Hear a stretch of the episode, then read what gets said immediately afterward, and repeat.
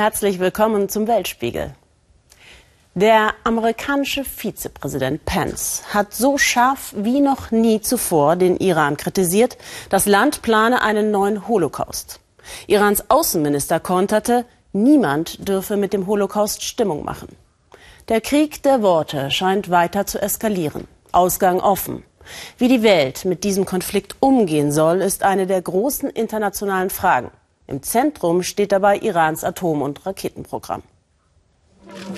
Es war die Woche der Konferenzen. Sie sollen für mehr Sicherheit auf der Welt sorgen. Die Konferenz für Frieden und Sicherheit im Mittleren Osten in Warschau war im Vorfeld umstritten. Einige nannten sie die Anti-Iran-Konferenz. Die Amerikaner hatten dazu schon vor Wochen eingeladen. Israels Premier Netanyahu und Saudi-Arabien sagten sogar ihre Teilnahme auf der Münchner Sicherheitskonferenz ab, denn in Warschau ging es um den Iran. Fast ausschließlich, auch wenn die polnische Regierung mehrmals versicherte, dass es keine Anti-Iran-Konferenz werden sollte. Das iranische Regime ist der führende Sponsor von Terrorismus auf der Welt. Sie sprengten amerikanische Botschaften, töteten Hunderte von amerikanischen Soldaten und selbst bis heute halten sie Geiseln amerikanischer Staatsbürgerschaft und aus anderen westlichen Ländern. Der Iran hat sich UN-Sanktionen widersetzt, Resolutionen verletzt und Terrorattacken auf europäischem Boden im Geheimen geplant. Wie Präsident Trump bereits sagte, das iranische Regime finanzierte seine lange Herrschaft des Chaos und Terrors, indem es den Reichtum der eigenen Bevölkerung plünderte. Der gemeinsame Feind verursacht neue Allianzen. Israel, Saudi-Arabien, die Vereinigten Arabischen Emirate, Bahrain und Amerika sind sich einig, der Iran muss eingedämmt, das Atomabkommen aufgekündigt werden. Doch nicht alle stehen hinter diesem Vorhaben. Mehrere westeuropäische Staaten, darunter auch Deutschland, schickten demonstrativ ihre Außenminister nicht nach Warschau. Warum hat sich der deutsche Außenminister gegen die Teilnahme eigentlich entschieden? Er hat sich nicht gegen die Teilnahme entschieden, sondern hat den zuständigen Staatsminister geschickt. Ja? Vielen Dank. Okay. Die Frage, wie man mit dem Iran, dem Atomabkommen, seinem Raketenprogramm und der Einmischung des Gottesstaates in der Region umgehen soll, spaltet die Welt und mehr noch Europa und die USA. Die Islamische Republik ist gerade 40 Jahre alt geworden. Gebeutelt von außen- und innenpolitischen Machtkämpfen will man hier Stärke zeigen und setzt auf das im Westen umstrittene Raketenprogramm. Viele meinen die effektivste Waffe Irans. Der Gottesstaat scheut nicht davor zurück, Marschflugkörper zu testen und die neuesten Raketen der Bevölkerung in Ausstellungen zu zeigen. Sie sollen eine maximale Reichweite von 2000 Kilometern haben. Damit könnten sie vor allem Staaten der neuen Anti-Iran-Allianz treffen, wie Saudi-Arabien, die Vereinigten Arabischen Emirate und Israel. Gestern richtete sich der General der Revolutionsgarde bei der Bestattung von 27 Revolutionsgardisten, die bei einem Anschlag umgekommen waren, ziemlich deutlich an die Gegner des Iran in der Region. Er warnte sie, indem er sagte, dass die Islamische Republik die Einmischung von Saudi-Arabien und der Emirate nicht mehr duldet und sich rächen würde. Er bat in seiner Rede Präsident Rouhani und den Chef des Nationalen Sicherheitsrates darum, dass sie der Revolutionsgarde ab jetzt mehr als in der Vergangenheit freie Hand lassen, um Rache zu üben.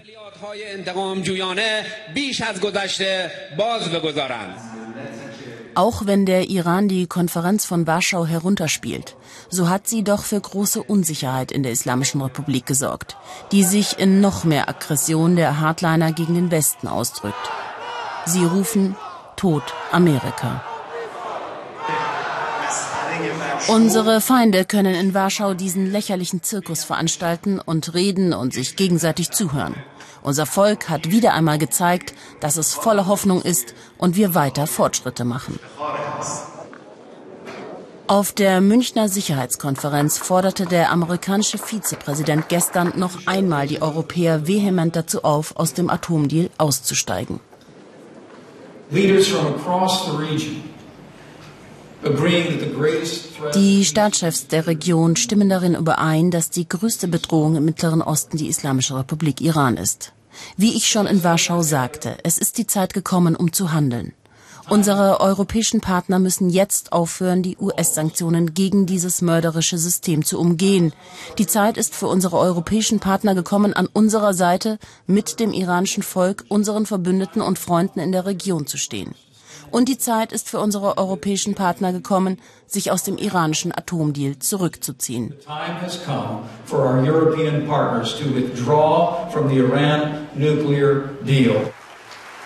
Europa hat auf eben dieser Konferenz noch einmal betont, dass es am Atomabkommen festhalten werde. Sicherer ist die Welt ziemlich sicher nach dieser Woche nicht geworden. In München begrüße ich jetzt den Nahostexperten Markus Keim. Herr Keim, Hallo, Sie kommen gerade von der Münchner Sicherheitskonferenz. Wie nah ist ein neuer Krieg? Ein neuer Krieg in der Region ist erstmal nicht in, in absehbarer Zeit zu erwarten. Aber was wir feststellen, ist, dass die USA unter Donald Trump entschlossen sind, den Konflikt mit dem Iran, der lange Jahre zurückgeht, weiter auf die Spitze zu treiben und die Konfrontation zu suchen. Sie bilden eine Allianz gegen den Iran und haben die Eindämmung des Iran zum überwölbenden Ziel ihrer Nahostpolitik erklärt. Das ist erstmal besorgniserregend. Wie gefährdet ist dabei Israel? Israel bleibt weiterhin gefährdet, trotz der Fähigkeit, sich selber zu verteidigen. Und die Bedrohung durch den Iran ist eines der Hauptmotive der israelischen Verteidigungsanstrengungen in den letzten Jahren und Jahrzehnten gewesen. Äh, die entscheidende Frage ist, äh, wie ist der Iran politisch gewillt, auf Israel zuzugehen? Und da sehe ich überhaupt nichts.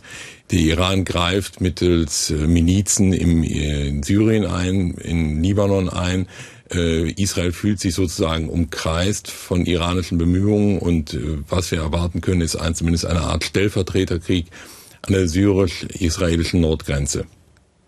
Jetzt könnte man sich ja fragen, warum die EU überhaupt am Atomabkommen festhalten will mit dem Iran. Warum?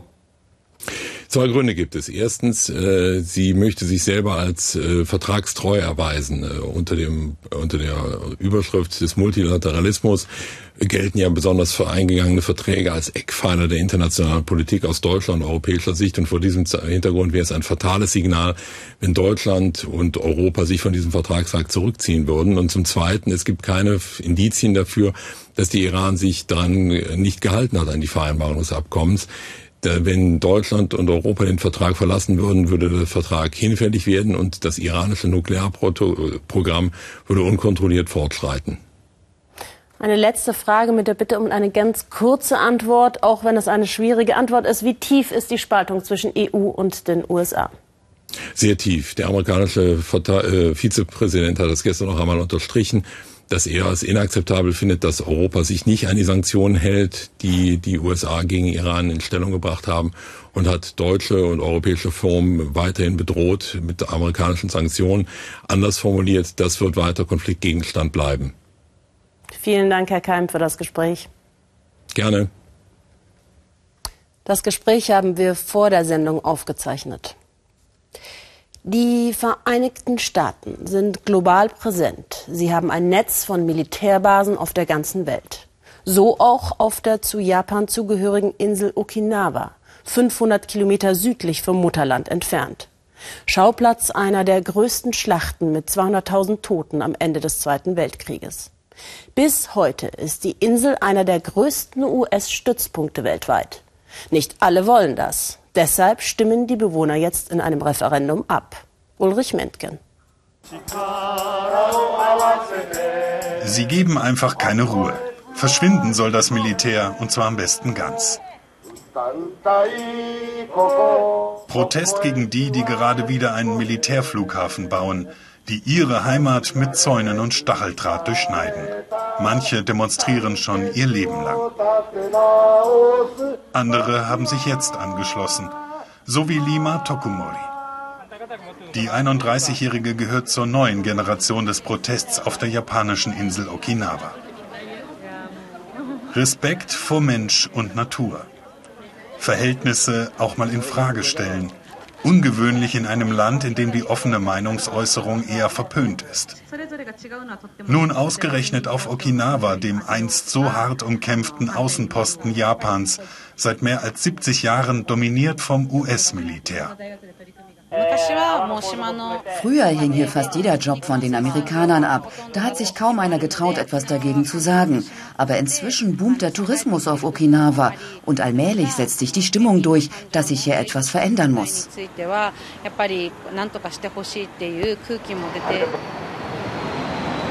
Was es bedeutet, Flugzeugträger einer Supermacht zu sein, hier wird es spürbar. In Grundschule Nummer 2 in Ginowan auf Okinawa, einem Ort mit Symbolwert. Dort hinten, gleich jenseits des Sportplatzes, beginnt die Landepiste für den Fliegerhorst Futenma der US Marines. Es ist nicht nur das Donnern der Rotoren, das einem hier den Atem stocken lässt. Zum Glück hatte Tomoko Miyagis Kind keinen Sportunterricht am 13. Dezember 2017. An diesem Tag schlug ein Gegenstand auf dem Platz ein. An dieser Stelle fand man ihn. Offenbar das Fenster eines Hubschraubers. Eine Schule sollte sicher sein, deshalb ist das überhaupt nicht akzeptabel. Mitten in der Stadt liegt der Stützpunkt von strategischer Bedeutung. Flugmanöver über dicht gepackten Siedlungen mit fast 100.000 Bewohnern. Der Protest gegen die Platzhirsche wächst. Der Stützpunkt an der Schule soll schließen, so die Forderung. Die Regierung will ihn nur verlagern an einen anderen Ort auf der Insel. Bei der Volksabstimmung Ende Februar wird Lima Tokumori daher gegen den neuen Standort stimmen. Es sei Zeit, dass Okinawa sein Schicksal in die Hand nehme. Das Referendum hat der Inselgouverneur angesetzt, zum Ärger der Zentralregierung. Zwar ist es nicht verbindlich, aber ein Signal der Veränderung. In den Meinungsumfragen zeigt sich, dass viele die Militärbasen ablehnen. Wenn wir es jetzt schaffen, die Leute auch an die Urnen zu bringen, dann können wir die Abstimmung gewinnen. Leben mit und von den Amerikanern, erlernte Realität auf Okinawa. Henoko nach Regierungsplänen das Umzugsziel für die Fliegerstaffel. Der Ort erzählt von besseren Zeiten. Früher gaben die GIs hier ihren Sold mit vollen Händen aus, kurz bevor sie nach Vietnam weiterflogen. Dann wurden sie nicht mehr gesehen. Junge Marines aus einem nahen Camp wollen sich nützlich machen, ausmisten, wo ihre Landsleute sich früher vergnügten. Nachbarschaftshilfe vom großen Bruder. Aus gutem Grund. Fehlverhalten von Amerikanern hat den Protest über die Jahre größer gemacht. Verkehrsunfälle, Straftaten. Mit dem Negativ-Image soll Schluss sein. Könnte sein, dass es ein paar Probleme gegeben hat. Ich persönlich weiß darüber wenig. Es gibt vielleicht Gründe, aber ich bin mir nicht sicher. Im Lokal mit dem Namen Washington werden die Amerikaner als Freunde empfangen. Familie Tamari hat die Speisekarte ganz auf die Kundschaft abgestimmt. Das Lieblingsgericht der jungen Soldaten Taco-Reis mit Hackfleisch, Käse und Tomaten. Mehr mexikanisch als japanisch, aber eben auch typisch Okinawa. Den Amerikanern verdankt die Familie ihre Existenz. Daher heute eine Runde aus Haus. Die Tamaris warten seit Jahren auf die Ansiedlung der Airbase in ihrer Nachbarschaft. Die Gegner haben das unnötig verzögert, meinen sie. Beschlossen sei es doch längst. Wenn der Stützpunkt jetzt hierher verlagert wird, um den anderen Standort zu entlasten, dann kann man dagegen nichts machen. Ich würde es sogar sehr begrüßen. So einen Flughafen können wir vielleicht eines Tages auch zivil nutzen. Das würde die Entwicklung hier im Ort enorm vorantreiben.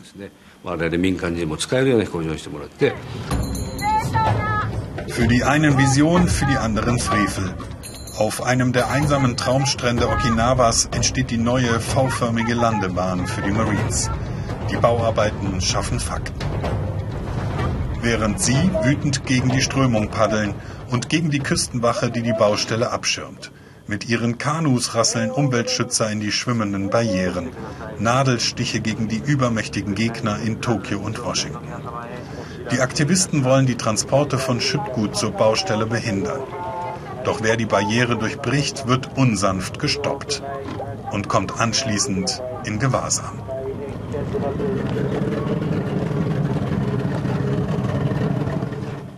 Streit statt Frieden auf dieser Insel, auf der sich Amerikaner und Japaner einst so unerbittlich bekämpften. Die Schlacht von Okinawa war eine der blutigsten im Pazifik. 200.000 Tote, die Namen sind hier auf Tafeln verewigt. Auch Lima Tokumori findet Angehörige auf den Listen. Die Gegner symbolisch vereint. Das sollte versöhnen. Obwohl der Krieg schon vor mehr als 70 Jahren zu Ende ging, leiden die Einwohner von Okinawa immer noch darunter. Diese Insel sollte doch eigentlich für sie da sein, nicht für militärische Übungen.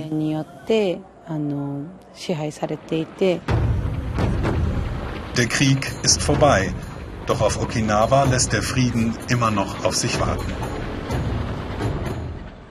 Armutsbekämpfung und Geburtenkontrollen durch Sterilisation? Grausam. Vor allem, wenn das unter Zwang geschieht, wie vor 20 Jahren in Peru unter Präsident Alberto Fujimori. Über 300.000 indigene Frauen wurden damals zwangssterilisiert. In den Augen vieler eine rassistische Selektion. Zum Trauma kommen bleibende körperliche Schäden der Betroffenen hinzu, bis heute. Matthias Ebert. Feuer entfachen, so beginnt jeder Tag für Rute Suniga. Während die 48-Jährige das Frühstück für ihren Mann, die Tochter und den Enkel macht, schmerzen ihre Knie, die Hüfte und der Rücken. Seit 20 Jahren schon, seit sie gegen ihren Willen sterilisiert wurde.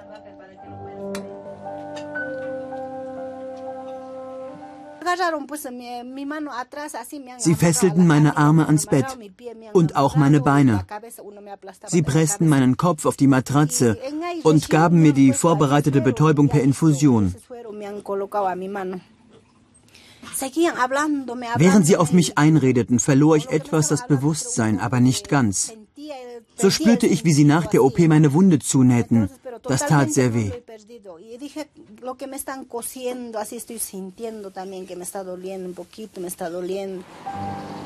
Es war gängige Praxis vor 20 Jahren in den Anden Perus.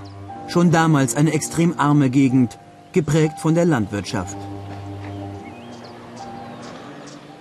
Ruth kann seit der Zwangssterilisierung nicht mehr schmerzfrei auf dem Feld arbeiten. Ihrer Familie helfen geht nur selten. Ruths Schicksal kein Einzelfall. Bis zu 300.000 indigene Frauen wurden in Peru zwangssterilisiert. Ruth trifft sich mit Nachbarinnen, die sich trauen, darüber zu sprechen. Über den Druck der Ärzte vor dem Zwangseingriff. Die Ärzte sagten, du hast doch schon vier Kinder, wie viele willst du denn noch? Lass dich sterilisieren. Sonst bist du nichts anderes als eine Hündin oder ein Schwein. Roth hat diese Frauen nun überzeugt, ebenfalls zu berichten, was sie erlebt haben. Seit der Zwangssterilisierung tut mir alles weh, meine Knie, bis hin zur Narbe der OP, die sich entzündet hat. Lange Zeit war all das ein Tabuthema hier in den traditionellen Andentälern Perus. Doch immer mehr Frauen wollen nicht länger schweigen, auch über die Konsequenzen auf das Familienleben. Mein Mann wollte mich vor den Augen der Krankenschwester schlagen. Er schrie, was machst du hier? Er dachte, ich wurde freiwillig operiert. Ich will mich gar nicht mehr daran erinnern, wie bitter das Leben mir mitgespielt hat. Seit diesem Datum ist das Leben mit meinem Mann nicht mehr wie vorher. Meist kamen Krankenschwestern und Polizisten in die Dörfer und brachten die Quechua-Frauen ins örtliche Gesundheitszentrum. Hier praktiziert noch heute, 20 Jahre danach, der Arzt Washington Ortiz, den die Frauen beschuldigen, sie damals gegen ihren Willen sterilisiert zu haben. Doch weder hier noch nebenan in einer privaten Klinik in der er arbeiten soll, treffen wir den Arzt an. Wir werden abgewiesen. Eine schriftliche Interviewanfrage bleibt unbeantwortet. Kurz darauf führt uns Ruth zu einer Frau, die es besonders schlimm getroffen hatte. Serafina Kispe wurde bei dem Eingriff so stark betäubt, dass man sie anfangs nach der Sterilisierung für tot erklärte. Meiner Familie sagte man, in der Leichenhalle liegt eine Wiederauferstandene, die euren Namen ruft. Ich war tot und hatte das Glück, wieder zurück ins Leben zu kommen.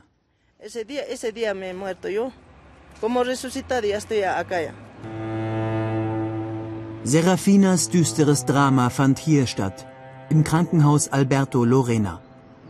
Eigentlich ein dem Leben verpflichteter Ort. Wir treffen eine Krankenschwester, die darüber redet, was passierte. Libia Pinares berichtet, wie systematisch die Sterilisierungen durchgeführt wurden. Es war eine Anordnung des Gesundheitsministeriums, deshalb wurden die Krankenhäuser dazu verpflichtet, sie durchzuführen. Hier in Cusco genauso wie in vielen anderen Orten mit indigener Bevölkerungsmehrheit. Es war eine Kampagne des Staates, die sich gegen die Quechua-Ureinwohner richtete, erzählt Libya. Wir mussten eine monatliche Quote erfüllen, sonst hätte man uns gefeuert. Es war so extrem, dass sich sogar Krankenschwestern selbst sterilisieren ließen, um die Vorgaben zu erfüllen. Woher kam der Befehl? Aus dem Ministerium in Lima. Das kam alles von der Regierung des Präsidenten Fujimori. In den 90ern regierte Perus Präsident Alberto Fujimori autokratisch. Sein Programm zur Zwangssterilisierung galt offiziell der Armutsbekämpfung als Weg Perus aus der Rückständigkeit. Längst ist jedoch klar, es war zutiefst rassistisch, weil es sich gegen die indigene Minderheit richtete. Jetzt wächst der Protest, weil das Unrecht bis heute nicht aufgearbeitet wurde. Ruth Zuniga leidet seit 20 Jahren unter schweren Folgeerkrankungen. Doch eine Entschädigung für das Leid hat sie bis heute nicht erhalten. Mein Mann und ich sind nicht mehr glücklich, weil ich das wenige Geld, was wir verdienen, für meine Medikamente ausgeben muss. Außerdem kann ich nicht mehr auf dem Feld arbeiten. Das tut mir so weh.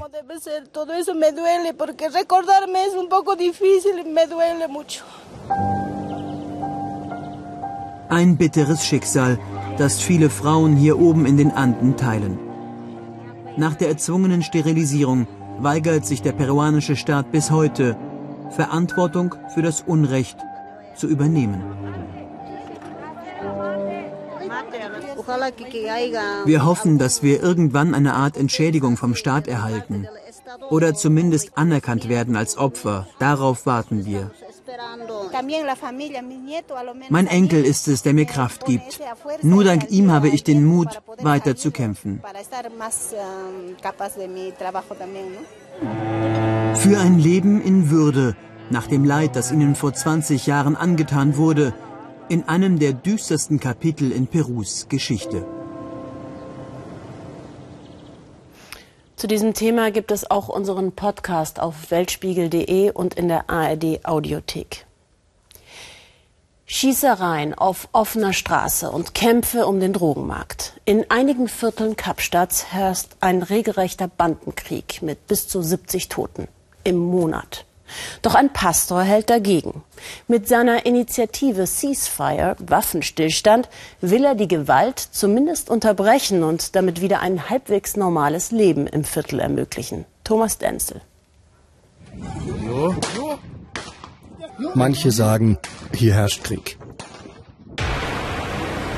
Rund 70 Tote, Monat für Monat.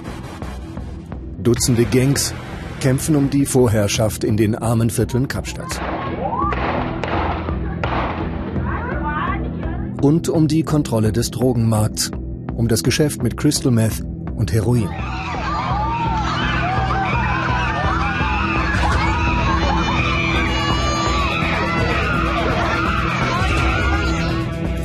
Einer der gefährlichsten Plätze der Welt liegt ganz nah am Tafelberg und den Touristenattraktionen der Stadt.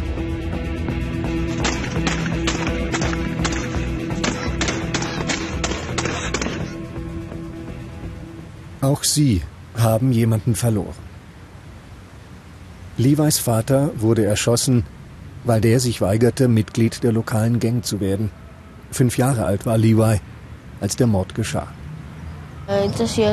Ich hörte die Schüsse, erinnert er sich. Dann kamen Leute zu unserem Haus gerannt und sagten, dass mein Vater erschossen wurde. Mein Sohn Alcado hat mir sogar gesagt, dass sie ihn ermorden wollten, sagt die Mutter des Toten. Ich habe ihn nicht ernst genommen, denn er war so ein friedfertiger Mensch. Damals sagte er mir, Mutter, wenn mir etwas passieren sollte, dann vergiss bitte nicht, dass ich nie Mitglied dieser Gang wurde. Alcardo hätte nicht sterben müssen sagt seine Familie. Anderswo auf der Welt hätte er die Polizei um Hilfe bitten können. Hier aber, so sagen sie, hat die Polizei den Kampf um Recht und Ordnung längst aufgegeben. Mit Computer und Spezialsoftware wollen nun Sie für Sicherheit sorgen. Der örtliche Pastor Craven Engel und sein Team. Überall in ihrem Viertel haben sie Mikrofone und Kameras installiert. So sehen sie sofort, wenn es wieder eine Schießerei gibt. Rund dreimal am Tag passiert das. Auf die Polizei warten sie dann nicht. Sie rücken lieber selbst aus und haben ihre ganz eigene Strategie. Uns geht es nicht darum, jemanden festzunehmen, erklärt der Pastor. Sie kommen viel zu schnell wieder frei. Und selbst im Gefängnis steuern sie noch die Gewalt hier in unserem Viertel. Was wirklich hilft, ist das Verhalten der Gangster zu ändern. Sie gehen dorthin, wo geschossen wird und versuchen, eine friedliche Lösung auszuhandeln. Heute ist es ruhig auf der Straße. Der Pastor hat einen Waffenstillstand erreicht für diesen Teil des Viertels. Zwei Tage hält er schon. Respekt genießt der Pastor, weil fast alle in seinem Team früher selbst schwer kriminell waren. Leute wie Wilfred Mackay. Zwölf Jahre war er im Gefängnis, schon mit 14 besaß er eine Pistole. Raubüberfälle waren seine Spezialität. Bis er beschloss, sein Leben zu ändern. Als mein Sohn auf die Welt kam, hatte ich nur noch einen Gedanken, ein guter Vater zu sein, erklärt er. Ich will jetzt auch ein Vater für andere sein, für die Kinder auf der Straße. Seit die Waffen schweigen, gehen die Leute wieder auf die Straße. Auch die Kinder. Viele von ihnen waren aus Angst nicht mehr zur Schule gegangen. Und heute haben der Pastor und sein Team wieder ein wichtiges Treffen. In seinem Schlafzimmer empfängt sie einer der Bosse der lokalen Gang. Er nennt sich Lord, also Gebieter. Und er sagt uns, er habe kein Problem damit, gefilmt zu werden. Immer wieder betont er, wie gut er mit dem Pastor zusammenarbeite. Die Polizei dagegen, so sagt er, genieße hier keinen Respekt. Dann macht er einen Vorschlag, den man aus dem Mund eines Gangsters nicht erwarten würde. In anderen Ländern gibt es doch die Todesstrafe, sagt er. Wir brauchen sie hier auch. Nur dann haben die Menschen Angst davor, jemanden zu töten. Plötzlich vor dem Haus Polizei. Doch Lord bleibt ganz gelassen und beendet das Treffen in aller Ruhe. Ganz so, als habe er schon vorher gewusst, dass die Polizisten nach wenigen Minuten wieder abfahren werden. Sie wünschen sich ein härteres Vorgehen der Polizei. Levi und seine Großmutter demonstrieren für mehr Sicherheit in den Armenvierteln auf einem Marsch quer durch die Innenstadt Kapstadt. Hier ist plötzlich ganz viel Polizei im Einsatz. Beamte, die die Demonstranten lieber in ihren Heimatvierteln sehen würden. Doch Polizeipersonal ist in der Stadt angeblich knapp und drastisch sind manche Ideen zur Lösung des Problems. Wir brauchen hier die Armee, sagt der Bürgermeister Kapstadt. Ein Soldat, der über der Menge steht, das große Auge, das dich beobachtet. Das ist etwas, das den Menschen das Gefühl von Sicherheit geben würde. Sicherheit. Manche finden sie nur hier, auf einer Düne vor den Toren der Stadt. Hier leben Kriminelle, die aus ihren Gangs aussteigen wollen. Sie alle wurden schon als Teenager zu Verbrechern, mit 13 oder 14 Jahren. Manche von ihnen sind Mörder. Für vieles wurden sie nie verurteilt. Cevano Williams will trotzdem mit uns sprechen, doch nicht über Details seiner Geschichte, vor allem nicht darüber, ob und wie oft er schon getötet hat. Vor den Polizisten hatte ich jedenfalls keine Angst, sagt er. Einige von ihnen sind selbst Mitglieder der Gangs. Du begehst heute einen Mord und schon morgen kommst du wieder aus dem Gefängnis. Wie viel an der Geschichte dran ist, ist schwer zu beurteilen. Angst haben Cevano und die anderen jedenfalls vor allem vor den Bossen ihrer Gangs. Fern von ihnen lernen sie deshalb hier das Gärtnern und manche von ihnen auch erstmals lesen und schreiben. Bis vor kurzem gab es für dieses Projekt noch Unterstützung von der Stadtverwaltung. Vor fünf Monaten aber hat sie den Geldhahn zugedreht. Levi's Großmutter hat deshalb selbst damit begonnen, für mehr Sicherheit zu sorgen. Jeden Tag gibt sie vor ihrem Haus kostenlos Essen an die Nachbarn aus. Die Spende kommt von einem privaten Geschäftsmann.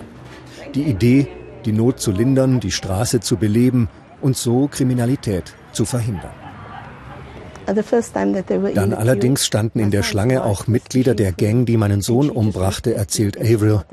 Seine Witwe gab ihnen Essen aus und begann zu weinen. Ich habe ihr gesagt, sie soll einfach weitermachen. Das war hart für uns, aber uns blieb nichts anderes übrig.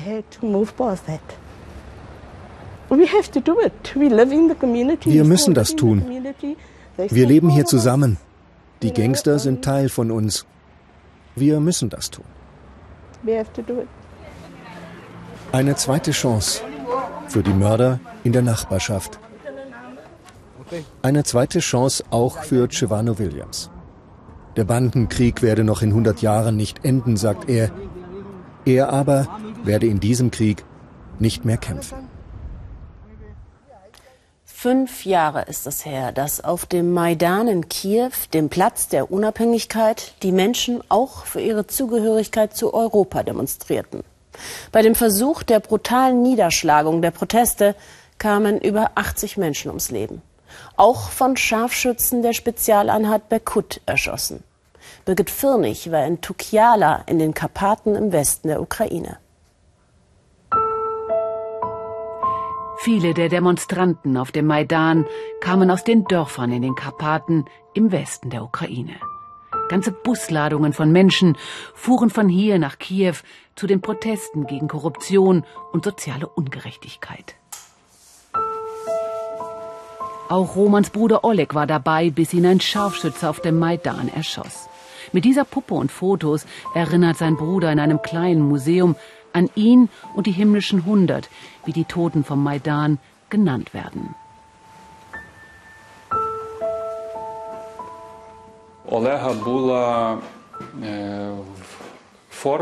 Mein Bruder Oleg trug diese Sachen auf dem Maidan.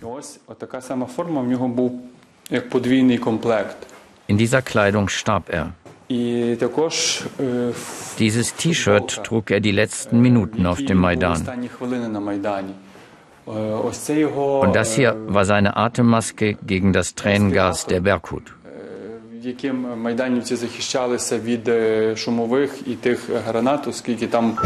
Und auch ihn, Andrei Kaczyk, den Bürgermeister des kleinen Karpatendorfes Tuchlia, lassen die Ereignisse jener Zeit, als auf dem Maidan geschossen wurde, nicht mehr los.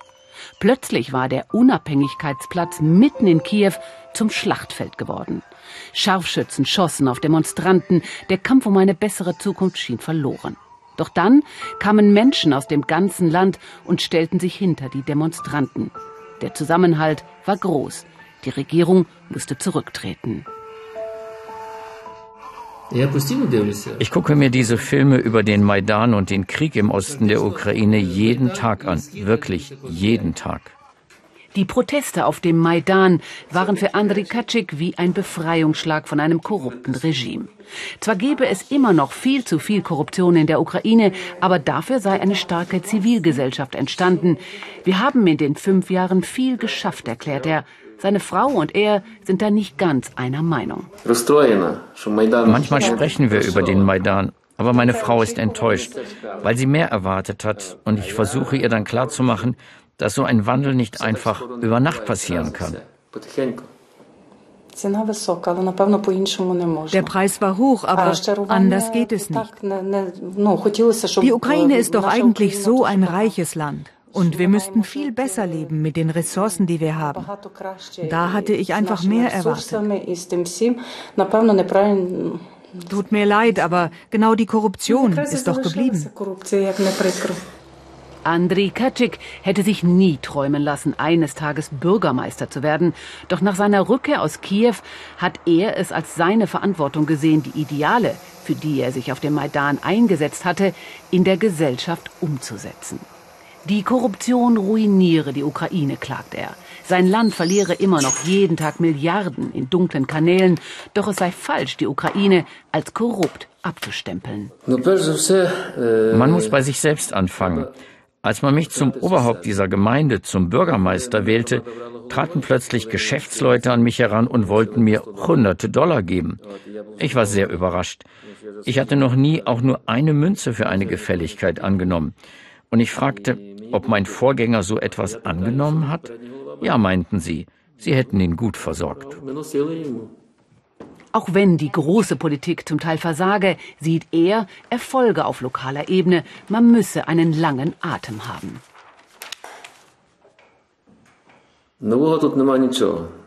Korruption existiert immer noch. Wir werden noch Jahre brauchen, um ein Niveau zu erreichen, mit dem man leben kann.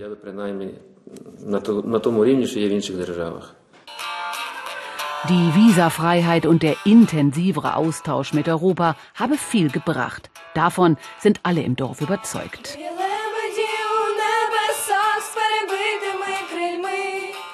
So singen die Schülerinnen auf die Frauen und Männer, die auf dem Maidan gefallen sind.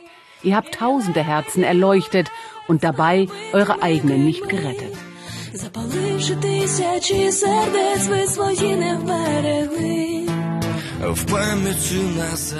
Roman und seine Familie werden erst zur Ruhe kommen, wenn die Täter zur Rechenschaft gezogen werden. Ihre Klage zieht sich bis heute hin.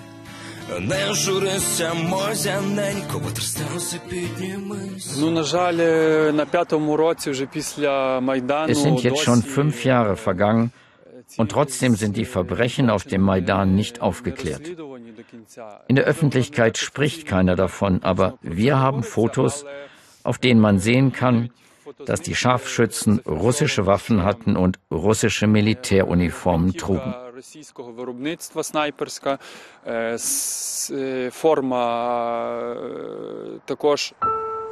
Olegs letzter Facebook-Eintrag steht auf seinem Grabstein. Wir haben nicht für Europa gekämpft und auch nicht konkret gegen jemanden. Wir haben für die Freiheit der Ukraine gekämpft. Fünf Jahre nach dem Maidan, der Kampf für eine bessere Ukraine geht weiter. Bis heute kommt die Ukraine nicht zur Ruhe, auch weil die Regierung von Wladimir Putin in Moskau das nicht will. Nach der völkerrechtswidrigen Annexion der Krim führt Russland auch heute noch Krieg im Osten der Ukraine. Das war's. Vielen Dank fürs Zusehen. Wir freuen uns über Ihre Reaktionen bei Social Media.